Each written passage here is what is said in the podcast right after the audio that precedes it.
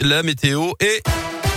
Le journal maintenant avec Greg Delsol. Et à la une, il va falloir changer ses habitudes sur la route. Dès aujourd'hui, Lyon passe à 30 km heure. 84% des rues sont désormais concernées par cette nouvelle limitation de la vitesse, le 30 km heure qui devient donc la règle. Quelques axes restent limités à 50, hein, comme le tunnel de la Croix-Rousse, une partie des quais du Rhône et de Saône, l'avenue Berthelot ou encore le boulevard des Belges. Partout ailleurs, il va donc falloir lever le pied. Cette mesure portée par les élus écologistes repose sur plusieurs arguments, Léa Dupérin. Oui, à commencer par la sécurité. Rouler plus lentement permet de réduire réduire la distance de freinage et d'augmenter le champ de vision du conducteur. En cas d'accident, un piéton a 80% de risque de décéder avec une vitesse de 50 km heure contre seulement 10% à 30 km heure. L'objectif, c'est aussi de mieux partager la route entre les différents usagers, piétons, cyclistes ou amateurs de trottinettes électriques, le tout en réduisant de moitié les nuisances sonores. La majorité écologiste assure que le passage à 30 km heure n'entraînera pas de surcharge au niveau du trafic.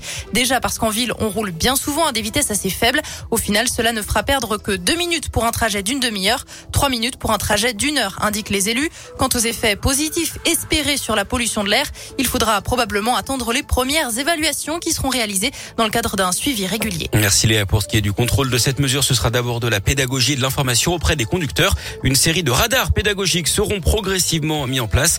À Lyon, 13% des axes restent limités à 50 km heure, 3% seulement à 70 km heure. Ces tronçons sont d'ailleurs indiqués par des panneaux de signalisation. Des perquisitions à la mairie de Glazé, près de Villefranche-sur-Saône. D'après le progrès, le domicile du frère du maire Ghislain de Longevial a lui aussi été perquisitionné. Ce serait dans une enquête pour des soupçons de prise illégale d'intérêt. Pendant 11 ans, la mairie aurait confié toute sa communication ou presque à l'entreprise du frère du maire.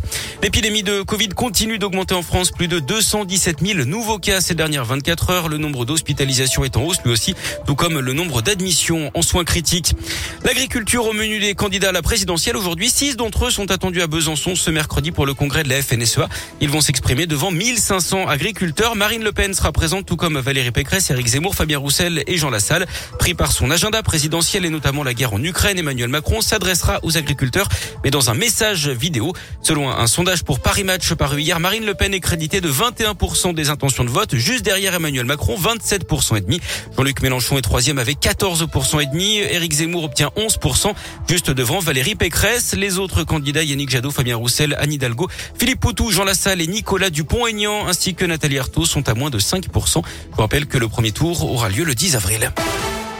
Du sport du foot, festival offensif hier pour les Bleus à Lille, victoire 5 à 0 en amical contre l'Afrique du Sud avec deux buts d'Mbappé, des buts également signés Giroud, Ben Yedder et Gendouzi. On joue également hier pour des places à la Coupe du Monde hein, organisée au Qatar en fin d'année. Le Portugal a validé son billet après sa victoire 2-0 contre la Macédoine du Nord. Même chose pour la Pologne hein, qui a dominé la Suède sur le même score. Scénario cruel pour l'Algérie qui ne verra pas le mondial. Après sa défaite 2-1 après prolongation, c'est le Lyonnais Karl Toko et Cambi qui qualifie les Lions indomptables avec un but dans les toutes dernières secondes. On retiendra également les du Maroc, de la Tunisie, du Sénégal et du Ghana. Et puis un mot de tennis. Gaël Monfils sera bien présent à Lyon pour l'Open Park Auvergne-Rhône-Alpes. Le numéro 1 français a confirmé sa participation à ce tournoi qui se déroule en plein cœur du parc de la Tête d'Or. Cette année, ce sera du 15 au 21 mai prochain.